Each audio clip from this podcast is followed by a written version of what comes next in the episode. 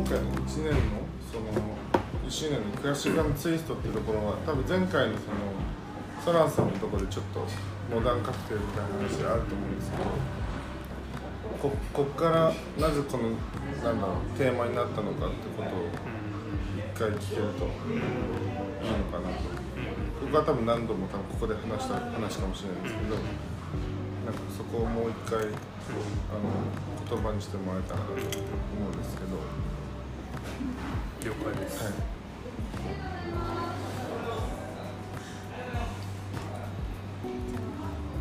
まずテーマについてからはい。話を、そうそう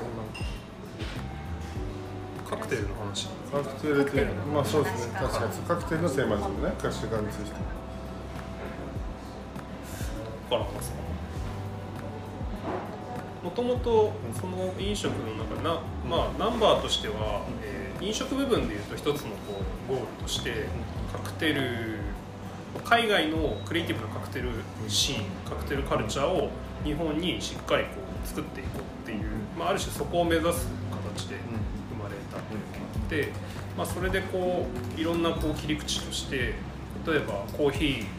コーヒーからつなげていくとかそこをまあアイドルタイムなしでつなげていくとか、あのまあ、メニューの見せ方でこう今までどんなことなかった人たちがなんか頼みにくさを排除していくことによって頼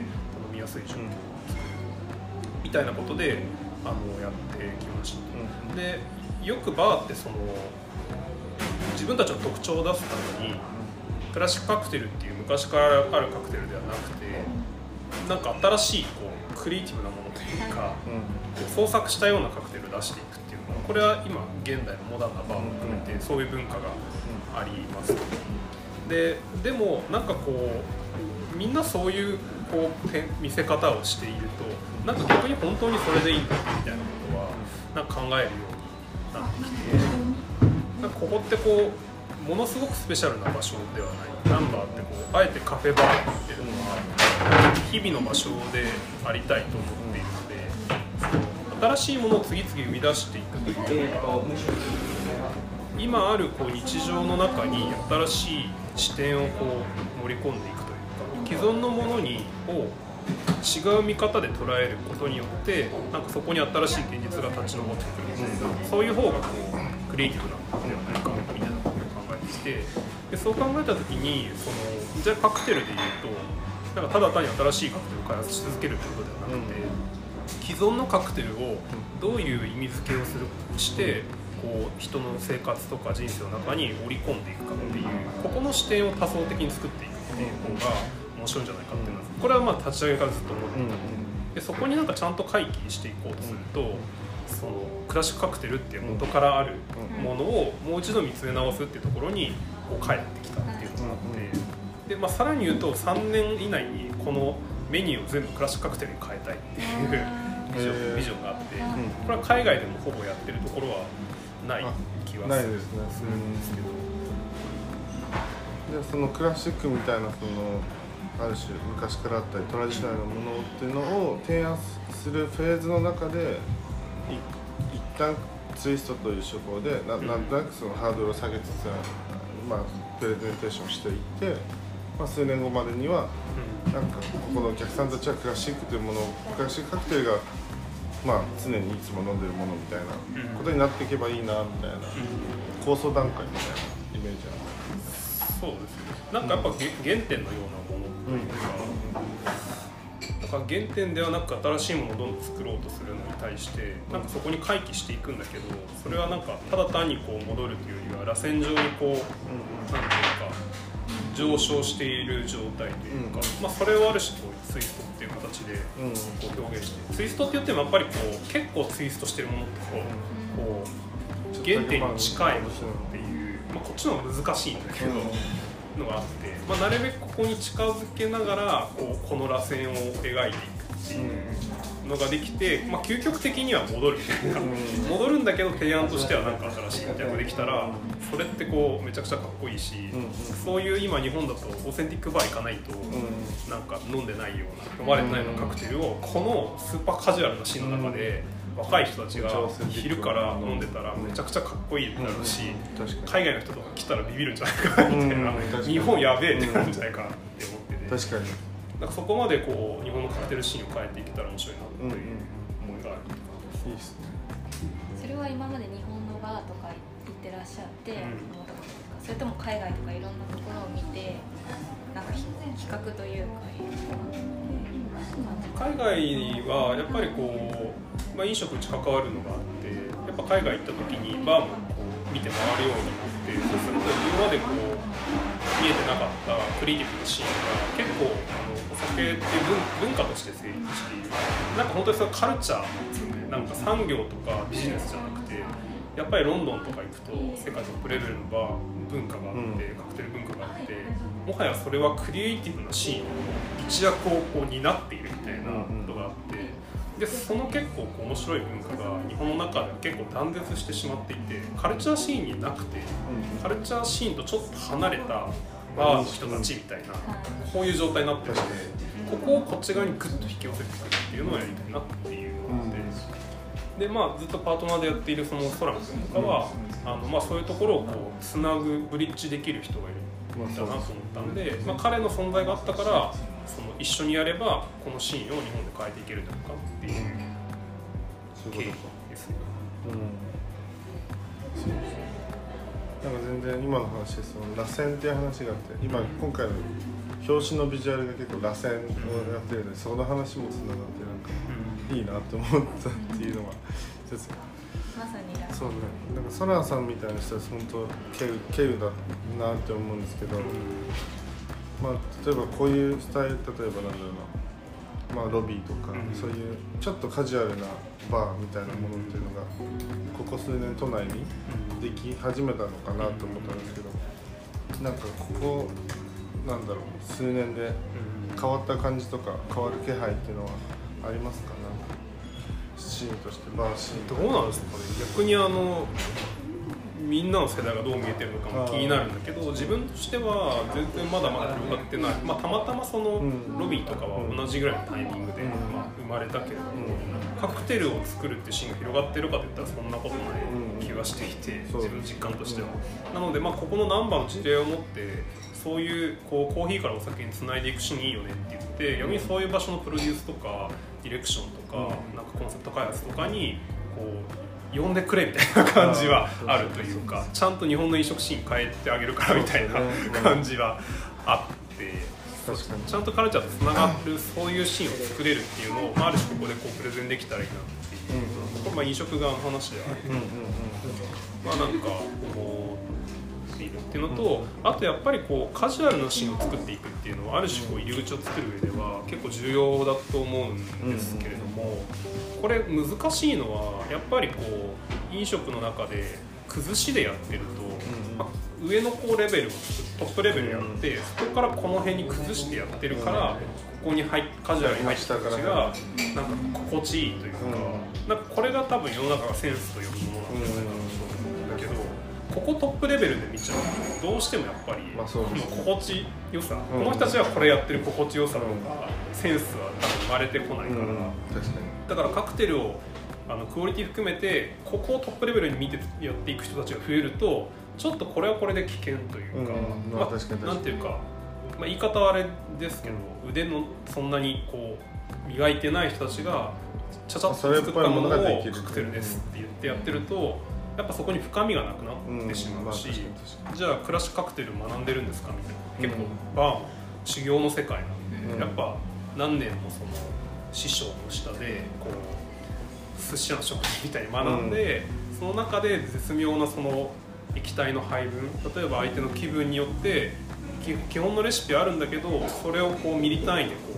う変えて提供してあげることによってちょっと今日疲れてそうだから甘みをちょっと足したもので出すとか、んうん。まあ、これはなんかタリアのこうバリスタ文化とかもそうだと、う。ん。バールとかかの文化とかバールマンとかの文化とかもそうだと思うんですけどなんかそういうのって結構、えーなんていうかこう師匠との対話の中でとか現場の中で磨いていくものだから、うん。そこだそこが抜いちゃってインスタみたいなこう、うん。見た目をこう入り口としちゃうと、うん。やっぱそこにこのここがトップレベルになってしまうっていうのが危険さあるかなっていう。確かにそうですね。まあそこがなんかその軽やかに残ったものがある種、まあ、失敗したり成功したりしてその残っていくものがある種なんかやりながら勉強していって、まあ、いいものになるみたいな部分があるかなと思ってて日本だとやっぱそこの、まあ、やっぱり伝統とか本質みたいなものをがありながらちゃんと崩さないと残りづらいしややりづらいみたいな感じもあるのかなみたいな。それはなんかどっちもどどっちっていうか、まあ、軽やかにどんどん増えていく方が、まあ、マーケットは広がるしムーブメントにはなりやすいけどまあなんか続きにくいというか多分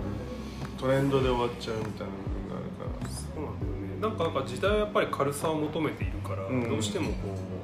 うあらゆる文化がこうライトな方向にてるしライトでリアルなものにこう向かってると思うけれども、なんかそれをやってしまうとあのやっぱりこうインスタみたいなこう非言語領域から入ってきた時にこれをなんかこう理解に上げていくには理解とか習慣みたいなところに上げていくにはうん。どうしてもやっぱりこう特にお酒とかって嗜好品なのでうん。なんかやっぱりこう言語領域にどうやってこう高めていくかっていううん。ここのブリッジをなんかどう作るのかっていうのが課題としてあるなと思っていてそれはまあ実際ナンバーやってて1年近くやってて思うことでもある。だからこのメニューブックっていう言語言語を使ってここをなんか高めていくっていうのをやりたいっていうのが思いとしてはあるっていう感じです。確かに。なんかそのそれを自分たち大谷さんとか自分たちでやりたいってなった時になんでその外の人を巻き込むと自分たちでまあ行った方が早いというかシンプルに考えると、でも他人っていうか外の人を巻き込んだ方がまあ複雑性を増すじゃないですか。そこがなんでその外まあそのチームを外に作りたいっていう部分もあったかもしれないですけど逆にそれはオオウンドチームを作ればよかったかもしれないし、はいはいはい。でもなんかその毎回変えようというその目論みがある中でなんでそのそういうことをしようかなと思ったんですか、まあ、これはなんか2つあって1個は、まあ、こっちはちょっと今回のテーマにダイレクトに関わるか分かんないけれども、301のその組織の形態自体を、まあ、会社っていうこうあり方の次のモデルを探探ろうと思ったんでなんでこうよりその301という枠組みを溶かしてしまうというか、でそこにこういろんな人が関わっていけるようなことをガンガンやっていきたいみたいなのがあるっていうのがまあ1個。でもう一個は、まあ、今回のテーマにより近い話かなと思うのはやっぱりこの場所ってあのビチッと決めたブランドの世界観をこう作り込むっていうような考え方ではなくてそのある種こう器のようなもので、まあ、日々のものってさっき言ったのもそうなんですけどなんかそのいろんな視点とかこう考え方とかが介入することによってこの豊かさが生まれてくるみたいなあの懐の広い場所というか別にこうどういう使い方してもいいっていうこう箱のような捉え方をしていてでそうなるとやっぱりコーヒーとカクテルがこうつながってるような場所、まあ、もっと言えばこのそこからなんか仕事とかプロジェクトを生み出していくみたいなこのあり方って自分たちが見える視点なんてなんかたかが知れてると思っだからここにいろんな視点が介入すればするほどなんかいろんな見方がこうあるねっていうのでなるべくいろんな人たちに関わってもらう、まあ、特に作るっていうことを通して関わってもらうっていうのがコミュニケーションとしては早いなという気がしていて。確かに。そこ難しいですよね、まあ、ニュニュートで言うとある種その誰を取り上げるかによってそのニュートの輪郭が出来上がってくるというか、あこのニュートはこういう人と関わってるんだとかこういう人を取り上げるんだなんかそこってその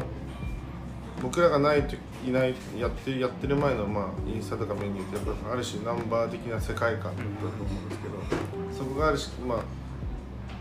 まあ、1年でフィックスされつつあったところをそのその輪郭をぼやあの歪ませていく作業というか、うん。その大谷さんの中で例えばあったもの。でそれって結構そのなんだろうチャレンジングなことだなと思うというかクオリティコントロール難しいし例えば今まで 1, 一年で気づいたものがお客好きだったお客さんもいるかもしれないからそこってなんだろうそまあ結構常に、まあ、ニュートンもそうですけどなんかどうその輪郭を作りつつうん。でも新しい人入ってきてもらうためにうんなんかぼやかすのかみたいなことだからそれをなんかその大谷さん的には大谷さんって結構ガッてなんか自分がなんか大事にしてるのもありそうなのでこの今回ツイストしていくっていう外から入れていくっていう作業とかある種サンマルチを人に一人にしていろんな人とやっていくってなった時に結構それって自分への挑戦みたいなことなのかなっていうのをすごく感じたんですけどその辺ってどうどうなんですかなんとなく。そうですねどっからなんかナンバーを立ち上げた時にすごく思ったのはこれまでのあの自分たちがやってきたクリエイティブワークみたいなのって、ある程度自分がクリエイティブディレクションとしてこう入っていくので、ほぼほぼまあそのチーム全体をある種コントロールできるというか、ディレクションできるしで、まあ、目の見えるチームを動かして、で、まあ、期日に向かってこうゴリゴリ進めていくみたいな。ので最後ギュッとこう詰めてフィニッシュするみたいな、まあ、ある程度コントロールができる、でもこうなんかお店とか場所とかコミュニティみたいなのって生ものというか、まあ、一応ナンバーオープンするっていうフェーズはあるんだけれどもどっちかというとその先がすごく重要で、うん。立ち上げの段階で120点取ってても1年後に10点とか20点の可能性もある、逆にこう立ち上げの段階70点だとしても1年後に120点になってる可能性もある、でこれはさらに1年後とかでまたこう変わり続けるものかなと思っていてそうなるとなんかそのそこをリードする人がその人の力で120点出せることってそんなになんか意味ないなっていう気がした。うか。俗人的になりすぎること個人的になりすぎるからあんまりこうなんていうか面白くならないというか、うん。想像の外側にもいかないし、こう無理にディレクションしようと思ってもなんかもはや無理っていうか、まあそうですね。そう。って考えるとなんかやっぱりこうチームで何かをやっていくとか、うん。どんどんこう外の力をこう巻き込んでいきながら、こういろいろ実験していく、うんでその中でどうやったらうまくいくんだろうみたいなことを、まあ、失敗してもいいからなんかどんどんやってった方が面白いんだよみたいな気がしてまあ、結局面白くありたいみたいなところがあって、自分でやってるよりもその方が面白いんじゃないかっていう、まあ、今この瞬間は70点だったとしても、なんかその先に今よりももうちょっと面白い世界が見えるのであれば、なんかそっちの方が楽しいんじゃないかみたいな。なんでそんなにこうあの、まあ、もちろん細かいディティールとかうん。企画一つとってもクリエイティブ一つとってもなんかやっぱりあもっとこうだったらいいなっていうのはいっぱいある、うんうん。今でもやっぱりいろんなところに対してこうあるけれども、まあでもそれ言っててもしょうがないなみたいな気がしていて、そうか。確かにそそれって結構常にえなんだろうな。最近からそうやってその責任の譲渡じゃないですけど独人的であることの危険性みたいなのって、編集長をやってると常に考えるんですよ。常に次の編集長は誰なのかって話にだから結構そこの自分がいないと媒体が成り立たないっていうことの、まあ、それは結構危険性と面白さが結構表裏一体で、うん自分がやってるからこそできるってことにそのある種コミュニティとか読者の人はあの読み心地を感じるというかそれはなんかトレーサビリティそう知ってる人がやってるとか好きな人がやってる。でもそれがその人がやってるからってなっちゃうとその人が抜けた時に読まなくなっちゃったりその人がやってるから読まなくなっちゃったりっていう人もいるからかなりすごい難しいバランスだなと思ってて。だからその辺ってなんかなんかこの大谷さんが常にいあのなんだろうなんサマリチを立ち上げてからずっと考え対峙してることなのか本当ナンバーを始めてから考え始めたことなのか。ナンバー始めてからやっぱりさっき言った理由で、うん。あの自分的には 言うと批判もあるかもしれないから、あれなんですけど立ち上げの段階では70点ぐらいの気持ちだった最初のオープン、うん。去年ですねオープン時点で。でもやっぱりこう日々の中でいやメニューこう変えなきゃみたいなもうなんか内容変わったからみたいなこうがっつり印刷しちゃったのに、うん。速攻変えるみたいな話が出たりとかなんかその自分が70点とか思ってた世界とこう全然別の目線でいろんなものがうん。本当に変わっていくみたいなのがあってなんかだからそその時点で自分の見えてる70点とかなんとかってあんまこうなんかそんなに役に立たないかもみたいな、まあ、みんなそれぞれの点数があるしみたいな。そうそうそうそうだからで自分もやっぱり飲食の見えてる世界って限られてるから、うん例えばサービスの面で言ったら、まあ、サービスの経験値ある人の方が見えるとか、うんそうですね。やっぱりそうあるだろうから、なんかそこはあんまりこうこだわってもしょうがないかみたいなのは結構こちらばかりです考えるかもしれない。確かに。それをじゃああんまり自分が70点だと思うことをあんまり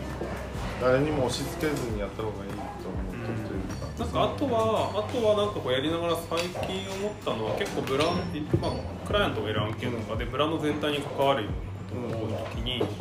どうそのブランドの見せ方を作るかというよりはうん。どうそこにコミュニティをこう構築していくかっていう考え方をすることが多くてまあこれはナンバーこれはなんかナンバーやりながら考えてきた部分もあるなっていう気がしていて。でそうするとその、まあ、今の言葉で言うナラティブみたいな発想を結構考えるようになった。ナラティブという言葉がなんかしっくり自分の中で来たのは結構最近なんだけれども。なんかブランドをどう構築していくかっていうよりはなんかブランド自体がこう信じているメッセージみたいなものをこうここに置いてでここにこうどういう人たちがこう集まりその中間に、まあ、プロダクトなりうん。サービスなりをどうそっと置いてあげるかっていう、そうですそうすると、まあ、そうしないと多分ナラティブにならないというか、うん。なり得ないというか、確かまあ、そういう意味ではその自分が全部決めちゃうとナラティブ性ほぼ皆無みたいなまあまあ感じになる。かなりまあトップダウン的な考え方で。でそれちょっと古企業とかブランドの在り方としてやや古いんじゃないかなっていう気がしていて、最近すごい古く感じてそういうブランドの在り方まあそうですね。だからボトムアップで人が集まってきてそのブランドが輪郭ができるそうそうそう。だから多分こう自分たちがこう作らなきゃいけないのは語られるべき何かみたいなものをこうそっとそこにこう置いてあげるみたいな、うんうん。なんかそういう感覚でブランドをこう最近見ているなっていう気がしていて、そういう意味で言うとやっぱりこ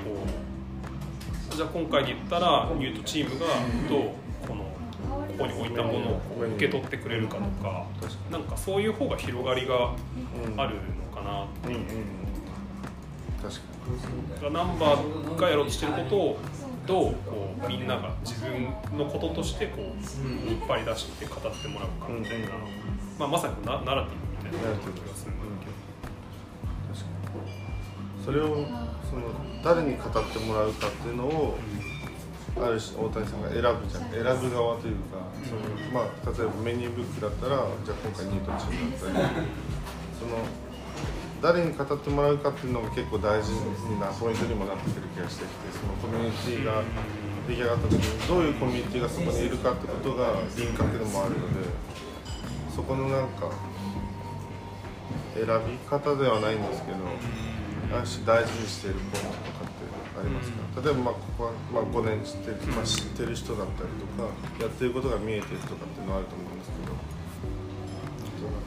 なんか多分本質的にはナラティブってそのこっちが選ぶものではない。うんまあ。のまあメディア的な思想で言うと、うん。そのなんていうか選定していくっていう思想があるかもしれないけれども、その、まあ、ブランド全体の発想で言うと、本質的なナラティブは誰もがそこをこうピックあ、まあそうですね。自然とここに置いたものをどういう人がピックしやすいかっていうことも含めてこうデザインしていくっていうものな気がしていてただまあ今回あの声をかけさせてもらったりとか、まあ、一緒にやりたいなと思ってる人たちはその中でもまあ確かにちょっとメディア的なうん思考があってそれは誰がこれをこう受け取って伝えてくれたらよりこう自分たちの思想が伝わりやすいかっていうのはそこはなんか意識している気がしていてそこは純粋にこう価値観のマッチングなのかなっていう気はしますそうね。